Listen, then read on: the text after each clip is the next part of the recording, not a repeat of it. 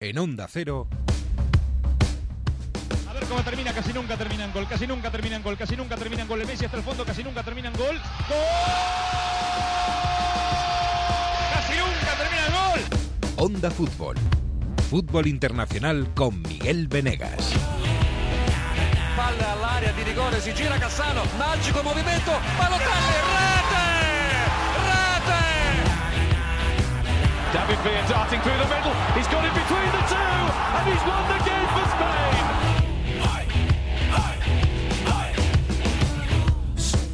Bueno, pues bienvenidos a este bonus track de Onda Fútbol en esta extraña semana del mes de noviembre, que casi, casi parece enero o febrero. Hace mucho, mucho frío por España y por el mundo. Eh, en esta semana en la que no ha habido ligas por el mundo, ha habido selecciones por el mundo y han pasado cosas, siempre pasan cosas. Así que, y uno como ha estado además unos días de vacaciones, ha venido hoy para que le pongan al día. Eh, está, por, está Mario donde siempre, en Italia. Hola Mario Gago, muy buenas. En Turín, donde llevas, llo- lleva lloviendo toda la semana, sin exagerar, todos los días de la semana. Aquí en noviembre llueve y, como dices tú, ya en pleno invierno. Aquí ya bajo cero casi en algunas noches. No, hombre, porque es que es muy verde. Es que eso hay que alimentarlo. Yo estaba en Hay que Vitoria este, esta semana pasada y todos los días lloviendo, pero claro, es que es muy verde. Y ya están los Alpes y los Alpes. Los primeros Alpes, los más altos, ya nevados. O sea que a ver si empieza pronto la estación de esquí. Ay, qué bonito ahí, la, la, la Paramount, ¿no? El símbolo de la Paramount. El el- Salmo de la Paramount, Ah, así es. Qué bonito. El Monviso. Oye, pues yo, si me tenéis que poner al día, imagínate a Jesús López, que anda por ahí al otro lado del charco. Hola Jesús, muy buenas. Hola, ¿qué tal? ¿Cómo estamos? Uy. Ah, Dinos dónde estás y ya te insultamos. Nada, entonces no os digo nada, nada, estoy aquí de vacaciones, tranquilamente. Estás en Nueva York. Siguiendo ¿eh? los pasos de Villa. En Nueva York, ¿eh? Joder. Bueno, es un buen sitio. Es un buen sitio para escapar unos días y... Sí, bueno, ya ha acabado la MLS, hombre. ha acabado la- es verdad, ha acabado Pero la MLS. NBA no, hombre. ¿Y qué tal la NBA? Bien, ¿no? ¿Has Bien, estado la en, el, en el Madison? Eh, En el Madison Square Garden, pero ya, te- ya digo que ahí había más eh, butacas vacías en el Madison que en un Barley Watford. O sea, que, en fin. Bueno, Eso oye, de fútbol no me lo- con canastas. Fútbol con canastas no es eso entretenido. se juega con las manos, es que no tiene sentido. ¿no? oye, por cierto, que has estado allí tan lejos, pero aún así me tienes que contar qué pasa con Pochettino. Pues que las aguas se van moviendo en el sentido en el que nos temíamos eh, Mm. después de, de cómo se han- ha comenzado esta temporada después de esa final de, de Champions League.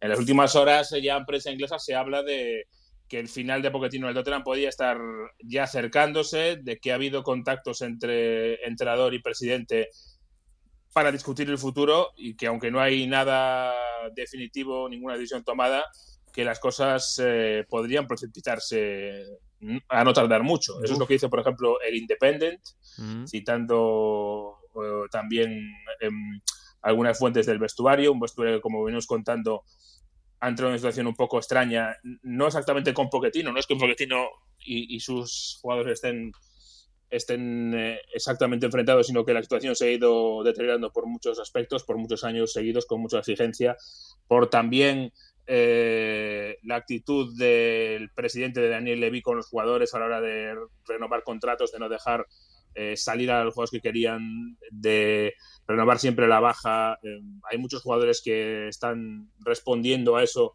dejando simplemente que su contrato se termine para irse gratis, eh, cobrando pues una prima de fichaje Mm. todo el sueldo que no han cobrado en los últimos años. Mm. Hay una serie de elementos y como digo, la noticia que, que se conoce de las últimas horas es que, bueno, pues que ya se está hablando, hay una, hay una indemnización en teoría de 15 millones de euros aproximadamente que está pendiente de, bueno, pues si esa salida se produce, cómo se produce, si es un cese, si es un acuerdo, etcétera. Pero lo que sí parece es que el futuro de, de Pochettino en el Tottenham no es muy largo ya a estas alturas. Uf, pues tiene mala pinta eso. A ver, a lo mejor hay efecto dominó, ¿eh? Porque el United ya sabemos cómo está. Incluso por aquí, por Madrid, ya sabemos cómo las aguas se revuelven enseguida en cuanto hay malos resultados. Así que vamos, vamos a ver qué pasa con Pochettino. Y por cierto, se habla de Allegri, se Mm. habla también eh, en sospechosos habituales, incluso Sí, de. Alegri de es el. Mitchell de Europa, ¿eh? Sí, suena Allegri, es un poco así, junto con Mourinho. Mourinho en Sí, Inglaterra también. suena siempre. Sí, sí. eh, así que por ahí eh, van los tiros de momento. O de buscar algún algún eh, entrenador de segun, de otro perfil, ¿no? Como el que tenía Pochettino cuando llegó al, al eh, Mm. Tottenham. Un, digamos, un ascenso desde un equipo, desde un club inferior de la Premier, también Mm. podría ser otra opción. Bueno, un joven con talento, como era Pochettino cuando llegó a- al, al- al Tottenham, sí señor. Bueno, esta semana de selecciones que nos ha dejado, la verdad es que pocas noticias. Finlandia, ¿no? Quizás la única eh, que va a ser debutante. El 9-1 ayer de Italia, Mario, mm, no sé, eh, es verdad que Armenia está en, des- en descomposición, pero hay buenas noticias por allí, ¿no? Nueve goles en un partido de clasificación, nunca había sucedido No, esto. en Italia. Eh, no se marcaban nueve goles a una selección desde 1948. 37 goles en 10 partidos, 3,7 de media, nunca había sucedido esto. Mm. Y 10 victorias seguidas, 11 victorias seguidas con Mancini, nunca había sucedido esto. Así que es verdad que había un grupo muy asequible, pero jóvenes como Traniolo, que hizo doblete, Tonali, que se ha hecho dueño del centro del campo, son muy buenas sensaciones para creer que esta Italia puede hacer algo en el europeo. Además, Italia jugará la fase de grupos todos sus partidos en casa en Roma. ¿eh? Ah, qué bonito, qué bonito Roma para pasar un verano, sí señor. Bueno, y noticias, noticias de este fin de semana. Bueno, no sé, eh, yo creo que la noticia es que un chico de 39 años eh, es el jugador que más años ha vestido la camiseta de su país. 22 años y 150 días a día de hoy, 128 partidos internacionales. Y además es, es español, porque nació en, nació en Barcelona hace ya 39 años. Se llama Ildefons Lima. Hola Ildefons, muy buenas. Hola, buenas tardes. ¿Qué tal? ¿Cómo estás? Bueno, pues aquí eh, respondiendo a la prensa que se ha hecho un poco de ha habido un poco de repercusión mundial y bueno, la verdad que me llaman de todos lados y bueno, es bonito que se hable de, de Andorra, del fútbol Mm. y en positivo. Bueno, es un poquito la. ¿Te sientes un poquito la cenicienta estos días? Eh, un, un futbolista que ha estado tantos y tantos años luchando y, y- y trabajando y siendo un profesional en muchísimos equipos. Y bueno, pues los frutos a veces llegan así raros, ¿no? Sí, la verdad que bueno, no deja de ser una anécdota de las de explicar de aquí unos años en alguna sobremesa, lo de tener Sí. un, un récord mundial, pero pero bueno, la verdad que, que hace ilusión, ¿no? Porque son muchos años de, de sacrificio, de, de ilusión, de orgullo y bueno, y no es fácil siempre representar un, una selección como Andorra que es muy pequeña y que, que, bueno, que, que Mm. las alegrías llegan con cuentagotas. Oye, cuéntame, eh, ¿cómo, ¿cómo surge esto? Porque tú naces en Barcelona, eh, en principio no tenías mm, una relación con Andorra estrecha. eh, ¿Cómo llegas allí? Bueno, la verdad que yo nací en Barcelona porque mi madre era de un pueblecito al lado de Barcelona, Gabá, Mm, y bueno, mi padre por motivos laborales ya, ya estaba aquí en Andorra, ¿no? O sea que a los dos meses de edad, dos, tres meses, ya es mi primera toma de contacto con Andorra, o sea que yo he crecido aquí y me Mm. siento andorrano porque, bueno, porque, porque bueno, ya te digo que he crecido aquí y es, es mi casa, ¿no? O sea que, que, Mm. bueno, eh, lo de, lo de Barcelona para muchos andorranos es una anécdota, ¿no? Mis hijas también han nacido en Barcelona, aunque sean son andorranas, o sea que la proximidad y bueno y los mejores servicios médicos pues también influyen en ese factor muchas veces, ¿no? mm. Pero tú no, tú empezaste con la, con la selección antes de tener el pasaporte andorrano. Sí, porque la, Claro, la esto, esto es eh, raro, pero es que, claro, para, para tener el pasaporte hay que estar un montón de años allí, ¿no? Claro, en, en el momento que empecé a jugar yo, yo no había nacido aquí, por lo tanto no disponía de pasaporte y en el momento que, que empecé yo a jugar con 17 años, pues debía tener 25 años de residencia, una cosa que Mm. es imposible. O sea que el hecho de que la, la creación de la Federación Andorrana de Fútbol también fuera muy reciente, pues hizo, hubo, hizo que, que bueno que tanto FIFA como UEFA diera, diera unos, unos permisos para que jugadores que habíamos estudiado aquí y crecido aquí pudiéramos jugar con la selección, no, no, no jugadores que, no sé, brasileños, pero gente Sí. que habíamos crecido aquí. Y bueno, hubo unos cuantos casos así hasta que, bueno, con, con los 20 años de residencia, cuando bajaron la ley, pues pude, pude optar al pasaporte y a partir de ahí, pues ser un andorrano más. Mm, Bueno, 1997. eh, debutas con la selección de Andorra. El presidente de Estados Unidos es Bill Clinton. eh, Internet es una cosa que, todavía no está en todas las casas. eh, y tú has, visto pasar un montonazo de futbolistas delante de ti y has jugado contra ellos. Algunos los has marcado estrechamente. Eh, ¿con, ¿Con cuáles te quedas? Bueno, pues la verdad que sí, como dices tú, han pasado muchos años y he visto de todos los colores, ¿no? Todo tipo de futbolista, pero bueno, quizá también porque me pilló en una época que yo empezaba, era muy joven y lo típico de que lo veías con en la Play y en el 98 me, me enfrenté, bueno, nos enfrentamos a Brasil La. Brasil de, de Ronaldo, de Rivaldo, de Puf. Dunga, La- la- del mundo. La, la- Claro. claro, la que la del aeropuerto, ¿no? La del Claro. anuncio del aeropuerto. Claro, claro, la del mítico anuncio. O sea que día, pues bueno, la verdad que me quedó marcado. Después, pues a lo largo de los años, pues te enfrentas al Ronaldo, al, al portugués, al, Mm. después, no sé, Chechenko, Torres, es que han sido tantas, Van Nistelrooy, Van Persie, la verdad que Figo, son tantos que, que bueno, Mm. eh, son casi casi cuatro décadas podríamos englobar los años que llevo en la selección, o sea que, que la verdad que, que he visto muchos y buenos futbolistas. Incluso la Francia campeona del mundo, eh, el primer partido después de ser campeona del mundo es contra Andorra, ¿no? Correcto, jugamos en París, que pues imagínate, París. El, el estadio de San Denis lleno hasta la bandera, Mm. y bueno, y perdimos 2 a 0, que Brasil me parece que había encajado 3 y todavía recuerdo algún titular de, de prensa que era que Andorra aguantó más que Brasil, o sea que imagínate, el orgullo para nosotros con, con las diferencias abismales que hay entre nosotros y ellos, pues aguantar, creo que al descanso fuimos 0-0, ¿no? O sea que, que bueno, eh, pequeñas heroicidades. Mm. Oye, has pasado por, por un montón de, de- de equipos, por muchos países. Has jugado en México, en Pachuca, en Grecia, en Suiza, eh, en la Liga Española, en el Rayo, en el San Andreu, en Las Palmas eh, y también en Italia. Fíjate que te hemos traído un, un pequeño regalo de un oyente de, de Onda Fútbol de ahí de Italia. Hola Ildefonso, soy Marco Barreto, un gran admirador tuyo de tu época en la Triestina, pero también te sigo en la selección de Andorra. Lo que más eh, me gusta de ti es que eres un gran líder y por eso me gustaría preguntarte, ehm, en el 2016 Müller de Alemania, después de ganar 0 a 8 a San Marino, dijo que fue un partido inútil por la diferencia de calidad en el campo. Eh, tú que eres capitán de una selección humilde y después de ver los buenos resultados que ha conseguido Andorra en esta fase de grupo, eh, ¿qué piensas sobre lo que comentó el jugador alemán? Un saludo y gracias por permitirme hacerte esta pregunta. En Italia te seguimos de cerca. Un abrazo. Ahí lo tienes, Ildefonso.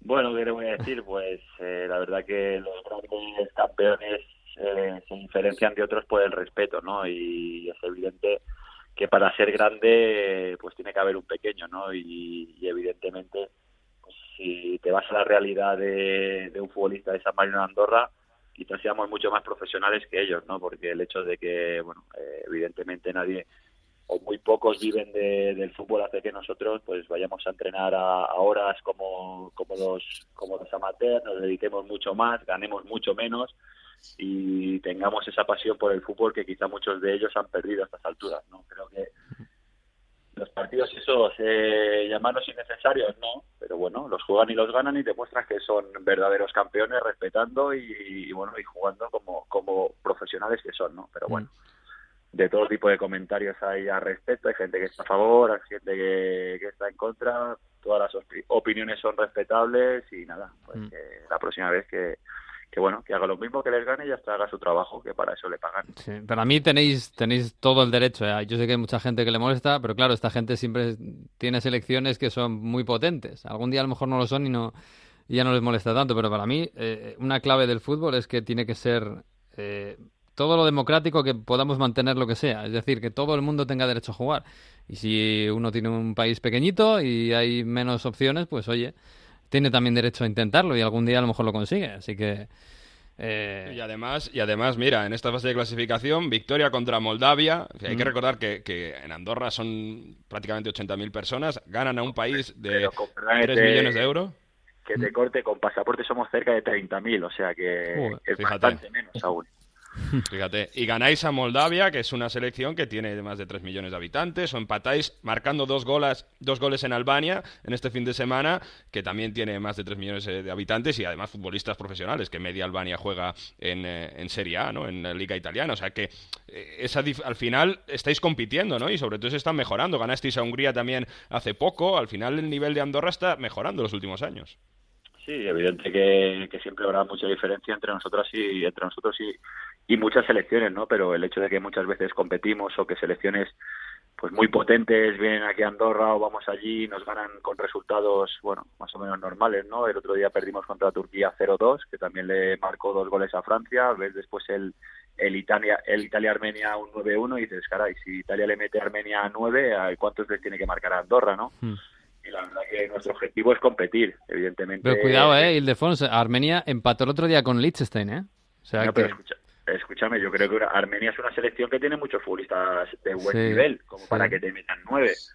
O sea que nosotros no tenemos profesionales de ese nivel y bueno, y creo que competimos cada vez más. Evidentemente hay días como cuando juegas contra Francia que bueno, eh, que son partidos para disfrutar por el rival, pero que en el campo no te lo pasas bien porque la diferencia es muy grande, ¿no? Pero bueno, Mm. eh, todo sirve para, para crecer y después poquito a poco ir disputando con, con aquellas selecciones que son, bueno, están en, en crecimiento, que son superiores a ti, pero bueno, que vienen aquí y lo pasan mal y lo pasan mal para ganarte. Turquía nos ganó allí en, en Istambul en el minuto 88 de córner, 1-0. Mm, cierto, sí. La verdad que, que bueno, eh, nosotros, si eres tan bueno, pues gánale a las selecciones muy tan pequeñas, ¿no? Y, y para nosotros es un orgullo, pues la verdad que, que, que las selecciones les cueste ganar a, a un país, pues ya te digo, con 30.000, ¿no? Todo, todo el mundo habla de del sueño de Islandia, pero si te pones a cabo comparar, donde nosotros tenemos uno para elegir, en Islandia tienen a 10. Sí. O sea que, que la diferencia es, es muy abismal con, con todos y creo que, que lo que hacemos muchas veces en el campo, pues bueno, la gente también a veces habla habla por hablar y, y no valora el, el esfuerzo que hay detrás. Y bueno, aprovecho la última de mi parte para barrer un poco para casa. Como hemos dicho que jugaste en la Triestina, además bastantes partidos, estuviste bastante tiempo, cesión, volver. ¿Cómo fue esa época en Italia? Porque, bueno, me han dicho que hablas italiano perfecto, por cierto.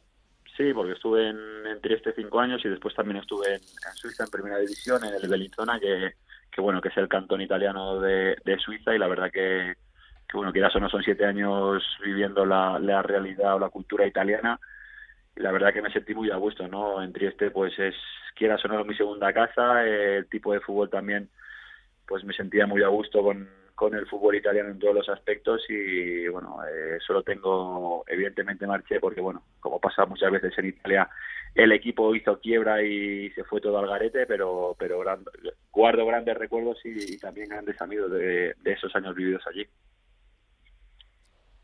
Eh, yo quería preguntarte, Ildefonso, eh, en torno a esto que veníamos hablando de las diferencias, a lo mejor eh, eh, la gente tiene dificultades para, para entender la, eh, la escala, ¿no? Estas diferencias. Si lo planteáramos y lo traspasáramos a clubes, a fútbol de clubes, en el típico partido de Copa del Rey entre un equipo de primera y un equipo de segunda B, de tercera, ¿cómo comparías las diferencias que hay entre, en- en- entre clubes grandes y pequeños con las diferencias que hay entre selecciones grandes y pequeñas? Porque me da la sensación de que es bastante más grande de lo que parece la diferencia. Sí, bueno, pues imagínate, nosotros en este en este grupo hemos hemos competido contra la campeona del mundo ¿no? de este deporte, o sea que no es que has competido con un equipo de primera división o has competido contra los campeones mundiales del deporte, o sea que es una cosa brutal. Nosotros aquí que se dediquen profesionalmente al, al fútbol tenemos un compañero Marvales que juega en Noruega, pero el resto juegan en, en tercera división. Hay un chico ahora joven que está en segunda B, bueno, la mayoría jugamos aquí en la Liga Nacional. La verdad que las diferencias son abismales y mucha gente no se da cuenta de la dificultad que a nosotros nos comporta y de los grandes pasos que hacemos cuando bueno cuando vas a París y juegas contra la campeona del mundo de este deporte y pierdes por 3 a 0 no con jugadores con todos ¿eh? Eh, con Barán con Lloris con Griezmann con Giroud. O sea que las, las diferencias son abismales. Tú hoy en día ves a veces partidos de primera división que acaban 6 y 7 a 0 y nosotros estamos a años luz de equipos de primera división o sea que que bueno, las comparaciones, es que la comparación la dije yo hace poco en, en una revista en Panenka, Mm. que ellos van con Kalashnikov y nosotros vamos con pistolas de agua, ¿no? Y incluso así a veces consigues hacer daño. O sea que esa es la mejor comparación que he encontrado para definir una cosa y la otra. Y, y dejando de lado la, la selección, pero no el fútbol andorrano, ¿cuál está siendo, cu- cuál crees que puede llegar a ser la, la influencia de, de la aparición de, un actor como Gerard Piqué, ¿no? Eh, en Andorra, en el fútbol de Andorra. Eh, ¿Crees que eso puede ayudar a, desarrollar mucho más el deporte allí? Sí, yo creo que, se está dando, viendo el fútbol como Andorra en el, en el poco tiempo de la llegada de, de Gerard Piqué su crecimiento, ¿no? Creo que es importante porque, bueno, se va a trabajar mucho más en serio el fútbol base, es un equipo que se quiere llegar a, a profesionalizar, de, bueno, eh, entrar en, en primera y segunda división y, y eso seguro que hace crecer nuestro fútbol. Evidentemente estamos muy limitados en cuanto a, a cantidad, porque eh, andorranos solo hay los que tienen el pasaporte, no puedes inventarlos, pero evidentemente eh, todo lo que sea que crezca el fútbol en el país es bueno y seguramente la, la llegada de Pique a la Andorra hoy por hoy es, es muy buena. Mm. Oye, eh, me decías 30.000, ¿no? En, en Moldavia hay 3 millones y medio de personas. ¿Ves? Y les habéis ganado. No, pero por eso eh, hay mucha gente que dice, va, eso la ha ganado a Moldavia, pero claro, si te pones a comparar Moldavia con Andorra son cuántas veces más, ¿eh? de 30.000 a 3 millones, pues son eh, 100 veces más población, o sea que es una, es una animalada, o sea que, pero bueno, Mm. nosotros además Moldavia tiene, yo sé, Jonita juega en el Cagliari italiano, jugadores que, bueno, eh, están todos en, en ligas de primera división europea, ¿no? Y bueno, eh, la verdad que nosotros sí que lo valoramos porque realmente sabemos lo que cuesta llegar a, a obtener esos resultados y las diferencias que, que hay entre selecciones y, y pequeñas como nosotros. Mm. Bueno, ¿y hasta cuándo, Ildefons? Porque, claro, 39 años, vas a cumplir 40 ahora. Hasta Pero el yo- Mundial 2022, Yo, Dai. yo te veo marcando goles todavía. Bueno, de hecho, eres el máximo goleador de la selección. Pues bueno, eh, la verdad que... Y eso que eres central, ¿eh? Que la gente que no lo sepa, que central es el máximo goleador del equipo. Sí, la verdad que 11 goles con Andorra, yo a veces digo, 11 goles con Andorra son como meter 50 con España, porque nosotros llegamos a portería, hay, hay veces que, que por desgracia casi no nos dejan ni acercarnos, ¿no?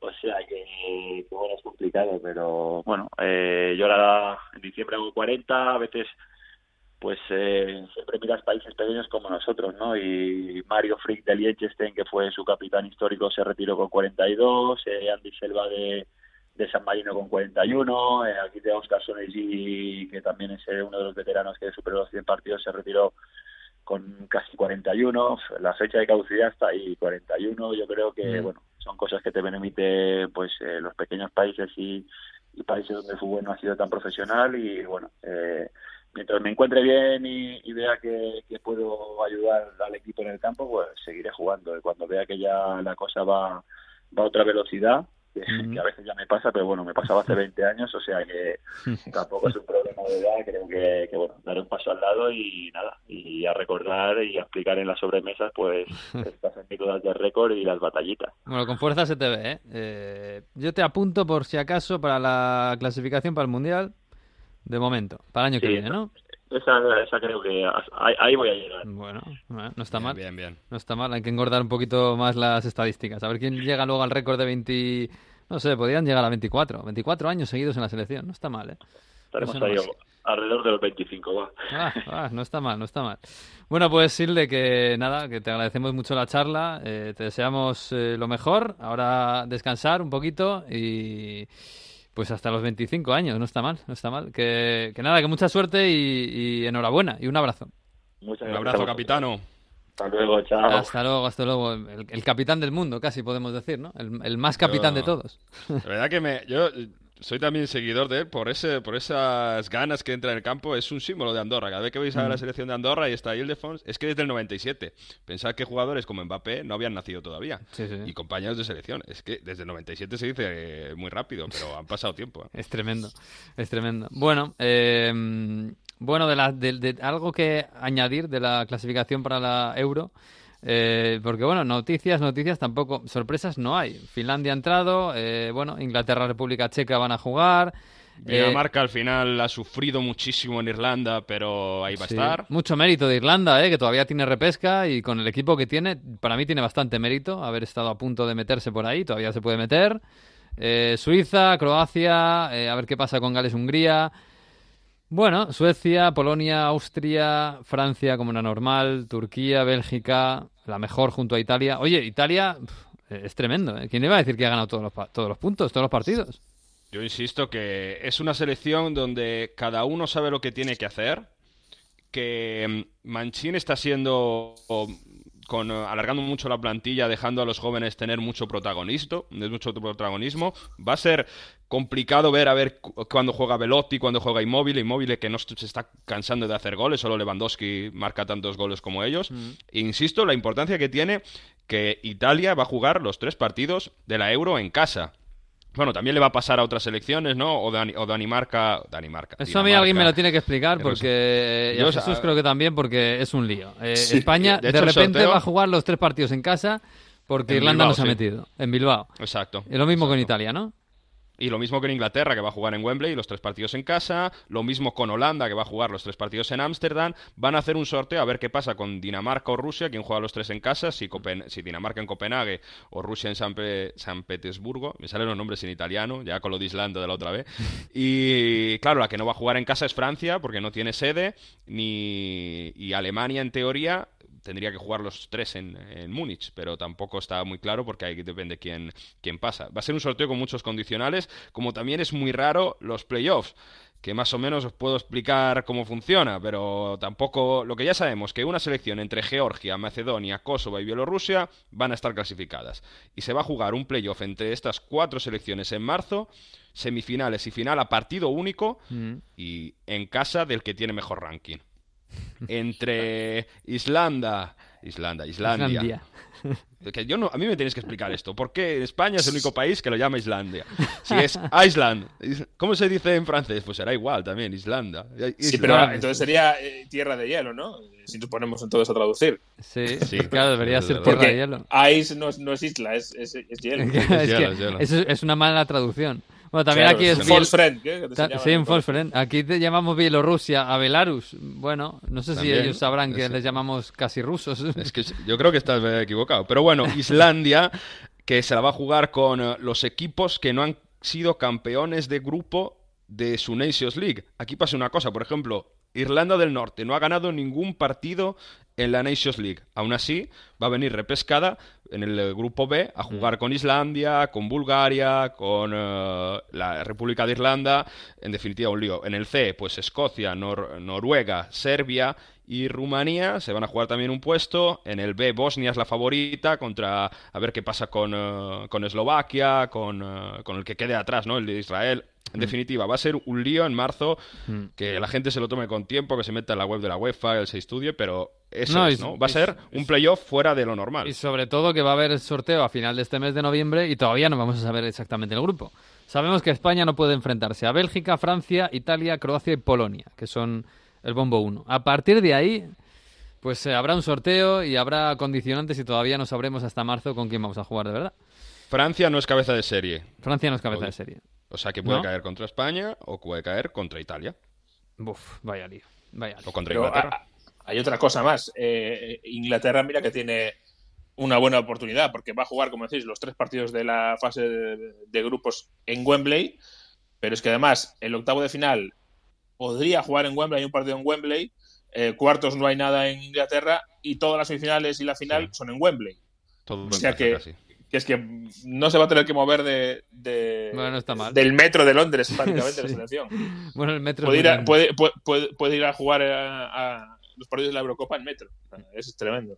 Bueno, perdonadme un segundo porque además eh, este fin de semana eh, ha acabado el Mundial Sub-17, que hemos estado dos semanas muy pendientes de ese Mundial. Eh, claro, con 17 añitos, pues a lo mejor todavía no los conocemos, pero conviene ver lo que viene en el futuro. Mario, tú has estado muy pendiente, ¿no? De, de- además de Italia, de un poco todo lo demás, ¿no? Sí, sobre todo de Italia, evidentemente, Sí. ¿no? Que no ha ido Espósito, el jugador del Inter, que al final le Mm. dijo Conte que se quedase, pero estaba el delantero del Inter también, Ñonto, un buen delantero, eh, bastante rápido, y Tonya de la Juventus, un trecuartista, que yo creo que son jugadores que tienen ahí bastante futuro. También de la- Dalemura, un defensa de la Fiorentina, que puede crecer. Y un golazo que metió el centrocampista también del Inter Oristano en octavos de final Mm, para vi, meter a, Mm. para meter a Italia, pero yo creo que ha tenido cosas muy, muy interesantes. Ha habido alguna sorpresa, ¿no? Como Holanda, que acabó tercera de grupo y se metió casi hasta semifinales, y sobre todo Brasil, que no estuvo ni siquiera en el hexagonal del sub-17 y al final, bueno, pues hay campeones con Verón, con Cayo Jorge y con jugadores que, que sí que tienen buen futuro. Alberto Pereiro, muy buenas. ¿Qué tal, querido? Muy buenas. Bueno. Qué sorpresa, ¿eh? Que gane Brasil en casa. Sí, es un sorpresón, ¿eh? Porque, bueno, a ver, eh, a ver, hay muchas suspicacias por ahí, Bueno, no ¿no? hay más que ver el Brasil-Chile de cuartos. Sí, Eh, No, de octavos fue, ¿no? de octavos, Octavos, sí. octavos, el 3-2 Octavos, contra ese, ese, ese. Sí, sí. que- De 2-0, 2-2 y luego Eso, el que, último... le eche, que le eche la gente un ojo y luego que saque conclusiones. Y la final contra México, bueno, también, ¿no? Un poquito. lo hablamos en su día, era el típico mundial que podía ganar cualquiera. Sí. Está claro que eh, había algún que otro favorito por encima de los demás. Yo tenía mucha esperanza puesta en, en- en Holanda. Está claro que Francia, eh, tal y como lo vimos contra nosotros, pues eh, tenía mimbres para, para ello, pero al final ha ganado Brasil, que posiblemente no haya sido el mejor equipo de todos, no lo había sido durante la temporada del sub-17, pero mira, al final se lleva su mundial. Oye, pues yo quería preguntarle a uno que sabe que sabe mucho y Un que poco, sabe cómo sí. están los chicos de, de España y bueno y de otras selecciones, que es el director de las categorías inferiores de la selección. Está ahora en Israel, donde juega la sub-21. Francis Hernández, ¿qué tal? Muy buenas. Hola, buenas tardes, Miguel. ¿Qué tal? Pues eh, muy bien, aquí, bueno, un poco con la resaca de este Mundial Sub-17, eh, que nos ha dejado una resaca amarga, ¿no? A los españoles. Lo primero, preguntarte cómo están los chicos, porque claro, salir de- del Mundial perdiendo goleados 6-1 contra, contra Francia, imagino que con 17 años, incluso algunos 16, eh, claro, el palo a esas edades es un poco más grande, ¿no? Pues sí, la verdad es que así fue. La verdad es que yo creo que la derrota fue un tanto un tanto dura, ¿no? Eh, Es verdad que y es cierto y, y mentiría si no si dijera lo contrario. eh, No tuvimos un buen día. No tuvimos un buen día y se juntó con un con un gran día de, de Francia, de la que para mí pues es la mejor selección de- del mundo, a pesar de, de que luego el fútbol tiene estas cosas y los resultados pues no siempre indican lo que uno predice o lo que o lo que siente, ¿no? Y en este caso, pues nos enfrentamos a una grandísima selección. Yo creo que empezamos bien el partido, haciendo 20 minutos bastante competitivos, pero nos hizo mucho daño el, gol inicial de córner de, de ellos, el empate a uno y, y bueno, eh, una situación que habíamos trabajado, que habíamos visto y, y bueno, en este caso pues eh, un jugador como como Kobayashi que, que va al, la acción de balón parado va, va muy fuerte, que es muy contundente y, y, bueno, con un dominio del juego aéreo importante pues yo creo que eso nos marcó bastante el partido, nos deshicimos un poco, dejamos de, de tener el control y, y bueno, y al final pues en momentos puntuales no tuvimos acierto y, y eso nos condenó. Y bueno, y una derrota bastante abultada que, que dolió muchísimo, pero bueno, esta es la realidad del fútbol, Miguel, y, Mm. y los jugadores para madurar tienen que aprender de estas cosas y, y es la manera de, de evolucionar, de seguir creciendo y, y, bueno, habrá días que, que ganarás y habrá días pues como, como ocurrió ese día contra Francia que no que no podrá ser. Mm, Porque claro, esto es verdad, es, forma parte del, del entrenamiento, ¿no? Eh, de- del aprendizaje. Eh, al final estos chicos no están para ganar el Mundial Sub-17, están para algún día, a lo mejor, ganar el Mundial, de verdad, eh, o ganar la Eurocopa, o ganar con sus equipos lo que sea, para ser eh, futbolistas profesionales. Eh, y claro, para eso es verdad que les metemos mucha presión, ¿no? Eh, yo no sé si... Más allá de hablar de alguna perla de- de- del, del torneo, se ha hablado mucho, ¿no? Bueno, le han dado el, balón de oro del torneo a Verón, el, jugador de Brasil. Estábamos muy pendientes de Ausis, el, el media punta de, Brasil, de Francia, que lo hizo fantásticamente bien. En España mucho de Pedri, ¿no? Pero estos jugadores ya, ya están toqueteando con la presión de una manera natural o, o- quizás eh, deberíamos tener un poquito más de paciencia con ellos. Bueno, es parte de su, de su crecimiento y de su evolución, ¿no? Lógicamente, este, el deporte concretamente es el que marca muchas veces las, los timings, ¿no? En este caso, y, los jugadores deben, deben de estar preparados para ir quemando etapas y lógicamente demostrar que están capacitados para afrontar todo este tipo de situaciones, tanto en sus clubes como, como en la selección, en este caso cuando, cuando se les convoca. Y, bueno, yo creo que es un, es un paso más dentro de su madurez y lógicamente tienen que demostrar que están preparados para afrontar eso a la edad que les venga, ¿no? Jugadores pues que lógicamente tienen una evolución más tempranera y tienen que demostrar que, que esa presión añadida que tienen pues la saben la saben llevar, la saben gestionar y que lógicamente no les merme en su en su evolución y lógicamente en su rendimiento eh, en su rendimiento actual. Eh, Pereiro, para ti, de lo que hemos visto, eh, bueno, aparte de, de la ausencia de Ansu Fati, que claro, nos acordamos solo cuando perdemos, lógicamente. Bueno, yo me acordé del primer día, ¿eh? Bueno, claro, Sobre este, todo viendo que había muchas ganas de verlo, Barça. pero No sé, a ver, al final eh, te queda la sensación de que eh, un mundial de estos que eh, tiene tanta ricura en cuanto a eh, no sé si poca táctica del fútbol, o sea que todavía no está tan impregnado en el futbolista eh, el hecho de decir, eh, pues mira, un sistema defensivo tal, un sistema de ataque cual, o sea que es un poco más ver la virguería de cada futbolista, que es lo que nos gusta a todos. Y lo hablábamos, Miguel, te acordarás, en, todos los radios durante los partidos de, de la selección, pero... No sé, Francis, si te queda la sensación de que España en el sub-17 le cuesta competir con, con, una Francia, con eh, una selección de este calibre porque en esta edad nos queda un, punto físico que no tenemos y que igual pues, pues este futbolista negro eh, francés que con 17 años es mucho más que el, que el español, eh, no sé si piensas que va a ser lo más complicado de ganar y que por eso la federación no lo tiene todavía. No, no, no es una sensación que, que yo tenga, Pereiro, la verdad, porque al igual que podríamos poner ese ejemplo, lo podríamos poner en, la sub-19 donde eh, eliminamos a Francia en semifinales, creo que siendo superiores, y bueno, y ellos tienen un físico que está por encima del nuestro, es indudable. Entonces, bueno, yo creo que cada partido tiene su análisis. Eh, el otro día, eh, a los 20 minutos, nadie pensaba que España era inferior a Francia y, sin embargo, pues el partido se desarrolla en un contexto en el cual, pues, lógicamente, cometemos errores y, esos errores pues nos los penaliza un grandísimo rival, un rival que en este caso es una generación que tiene un, poderío físico indudable y que va acompañada de, unos jugadores a, nivel individual muy talentosos. Entonces, bueno, pues eh, esos errores que cometimos y ese mal día a partir del minuto 20 que tuvimos, pues nos condenó.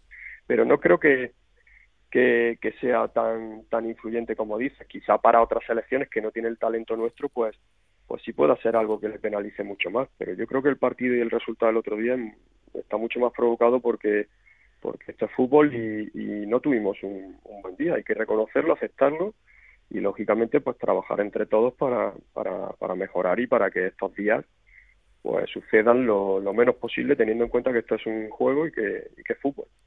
Es que es verdad que sí que fueron tres, cuatro goles en un córner y eso al final pues sí muy eh, parecido todo sí.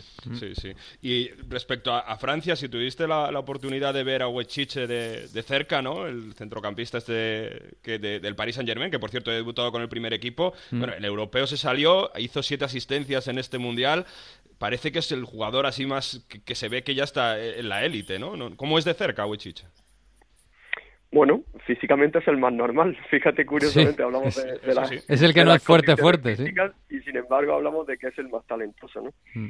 Bueno, yo como siempre he dicho cada vez que me habéis preguntado, mm, aquí en España tenemos que buscar al, futbolista que, que sepa interpretar bien el juego, que, que lleve características innatas y, y que, bueno, que lógicamente nosotros y sus clubes pues sirvamos de, complemento a la hora de, su formación y de su aprendizaje. Pero eh, bueno, Francia tiene la suerte de contar con jugadores pues con un poder físico inmenso y, si luego juegan bien al fútbol, pues pues muchísimo mejor, ¿no? Eh, y el caso concreto de este chico, pues eh, francés, pues no es el más relevante a nivel físico, sin embargo tiene un talento innato brutal, juega muy bien al fútbol, interpreta bien el juego, eh, bueno, es capaz de desordenarse a veces y, hacer daño a, los rivales mediante ese desorden ordenado muchas veces de aparecer en, lugares donde el rival no se espera y, bueno, pero la verdad es que Francia igualmente eh, tiene tiene bastantes más jugadores de un nivel de un nivel altísimo, jugadores que bueno es relativamente pronto para poder mm, saber lo que va a suceder, pero todo indica que, esta generación de Francia tiene cinco o seis jugadores que van a jugar en la élite. Mm. ¿Algún apunte más de que te, lleves del, Mundial que te haya sorprendido? No sé, hemos visto mucho a, Palacios, de Argentina. ¿Se esperaba algo de Magno en, Brasil? Al final tampoco ha sido para tanto. No sé, algún jugador Efraín en México. ¿Hay alguno que, que, digas, jo, este chico me ha sorprendido? Hansen en Holanda también, ¿eh? que ha marcado muchos goles.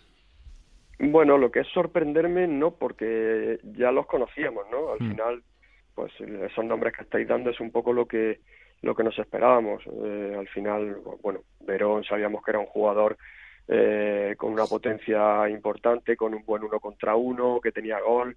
Eh, Palacios es un jugador mm, bueno que, que tiene un talento innato muy importante, capaz de organizarte un ataque, capaz de pisar el área contraria y hacer gol bueno, eh, igualmente en Francia sabíamos que, había cuatro o cinco jugadores importantísimos, pero lo que es sorprenderme no porque lo sabíamos mm. y después porque pienso que nosotros los tenemos tan, tan buenos o mejores. Quiero decir, al final nosotros tenemos muchísimo talento. Eh, ese talento, lógicamente, eh, hay que demostrarlo. Creo que hicimos un mundial eh, muy bueno en líneas generales. Sí es cierto, y por la experiencia que tenemos, y sobre todo de los seleccionadores que llevan muchísimo tiempo aquí, que siempre se suele tener un mal día. Ese mal día eh, ellos lo prefieren tener en la fase de grupos. Hmm. Nosotros en la fase de grupos no tuvimos ningún mal día, así por, por, por decir, ¿no? Y sin embargo, pues ese mal día nos llegó en cuartos de final contra una magnífica selección y nos penalizó. Entonces, bueno, nosotros tenemos que seguir trabajando, trabajando en la línea que lo estamos haciendo, eh, creyendo en lo que estamos haciendo enormemente y, y, bueno, intentando aportarle a los jugadores con talento que tenemos todo el conocimiento por parte de los seleccionadores para, para poder desempeñar eh, y poner en, valor todas esas cualidades individuales que, tienen nuestros futbolistas en. España. Y que tendrá todavía recorrido, porque Pereiro, ahora mismo yo creo que podemos decir que estamos en un buen momento de las categorías inferiores, ¿no? Venimos de una sub-21 arrolladora. Sub-19 lo mismo. Sub-19 igual. es verdad que sub-17 sobre todo cuando hicimos un muy buen partido contra Argentina, pensábamos que igual llegábamos a la final y podíamos hacer algo grande.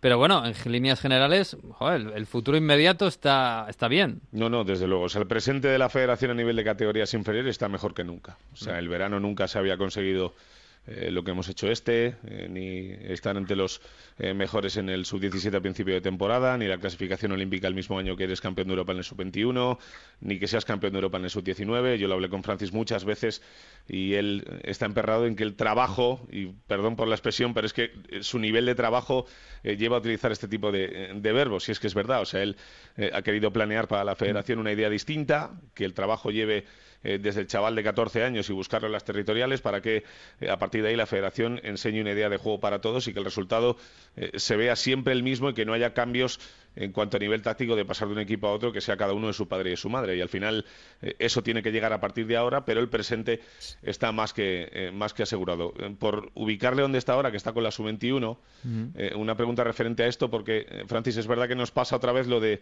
hace dos años y yo creo que incluso un poquito más eh, acuciado ahora. O sea, el hecho de que veas eh, una lista de la sub-21 te sea prácticamente reconocible para gran aficionado muchos de los jugadores.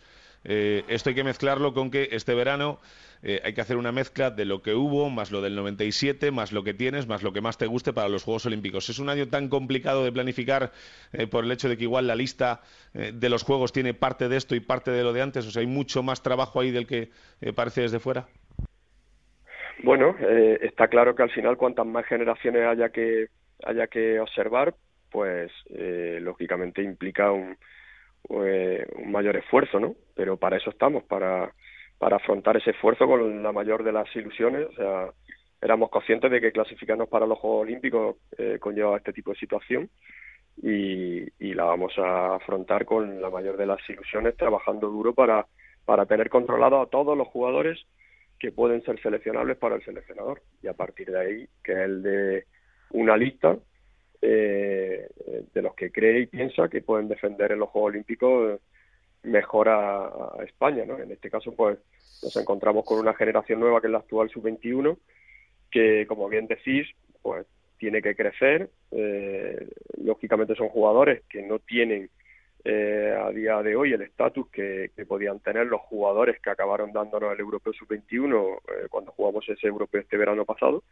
pero nos queda año y medio más para que llegue esa fecha, con lo cual eh, estos jugadores, sin lugar a dudas, tendrán una evolución positiva y, y dentro de un año y medio pues serán jugadores pues seguro, seguro, muchísimo más contrastados y lógicamente otros que vendrán, que a día de hoy por, por el motivo que sea, no, no están con nosotros y, lógicamente seguirán creciendo, con lo cual, bueno, afrontamos esta, esta etapa con la mayor de las ilusiones y, y, bueno, y preparados para, para todo el esfuerzo que requiera y para ello pues tenemos gente que, que está, está pudiendo estar estar al día de, de, de, cómo están funcionando todos esos jugadores que para el seleccionador dentro de, unos meses pueden ser seleccionables para, el, para la Olimpiada.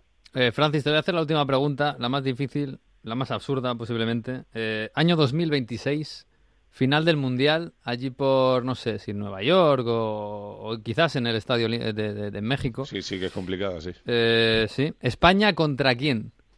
¿Quién, quién ves ahora eh, con la mejor cantera además de España? Mm, yo no sé dónde estar ese año, pero bueno, ni yo, queda mucho. recordarme esto. es difícil, es difícil. Bueno, sería, mm. sería bueno. pero fíjate que hablábamos mucho de Inglaterra en los últimos años, ¿no? Que había ganado pues, prácticamente no sé si todos los mundiales eh, de las categorías inferiores. Eh, pero y sin embargo Inglaterra no ha estado en este sub-17.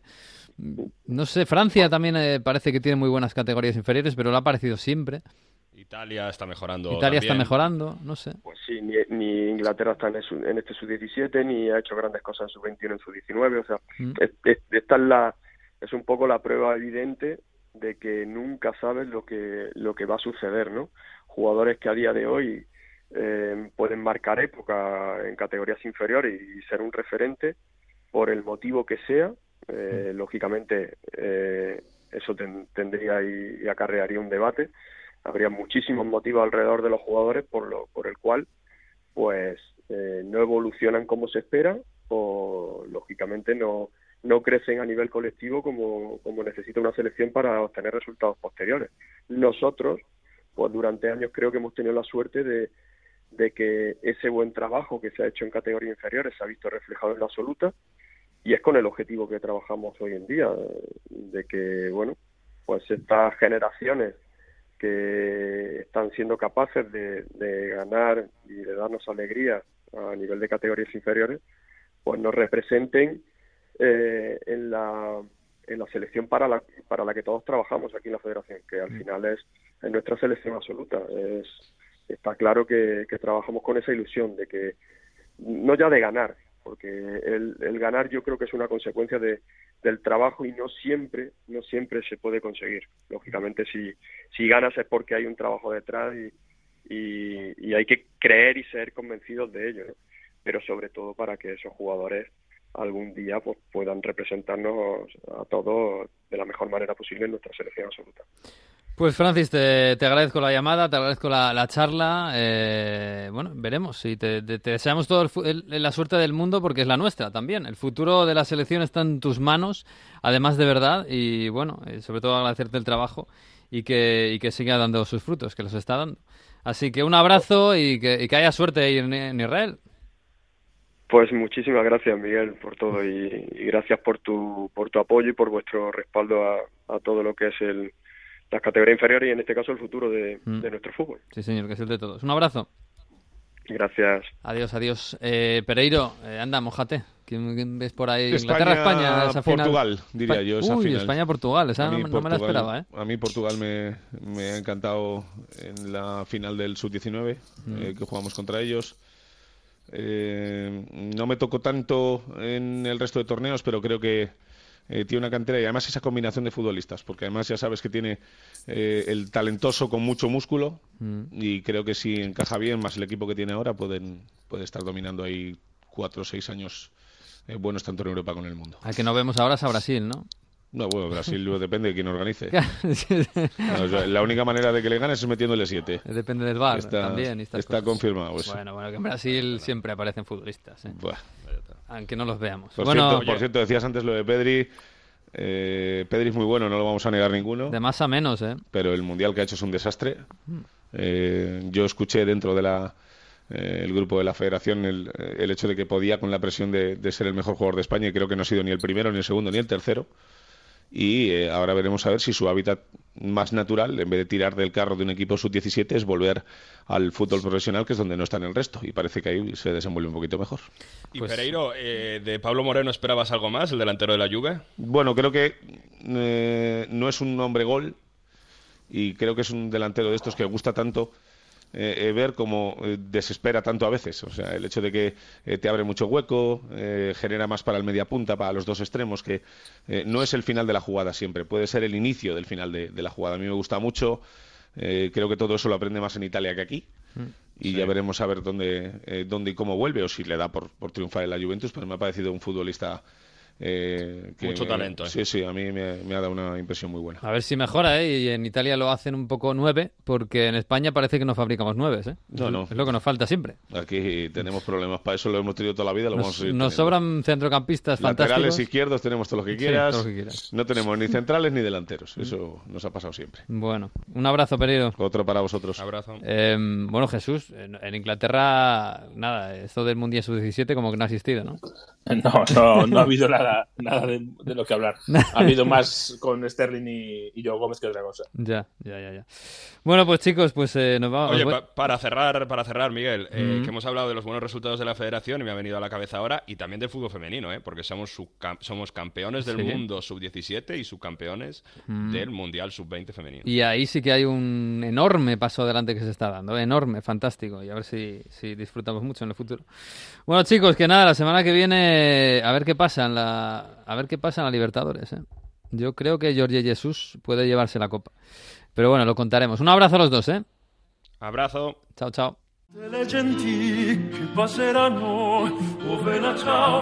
Pues hasta aquí hemos llegado. Este extraño bonus track en el que hemos hablado con Ildefons Lima y en el que hemos hablado también de, de la sub-17. Hemos hablado un poquito de todo para desengrasar, porque ya saben que la semana que viene, a partir de la una del lunes, en Onda 0.es y en todas las redes, estará colgado el nuevo episodio de Onda Fútbol, ya con las ligas, con, con los goles, con la Champions, con todo, con todo, con todo.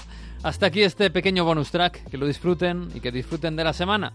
Que no habrá mucho fútbol, pero después viene la, uy, la Libertadores y la Premier y todo. Así que disfruten del fútbol y adiós.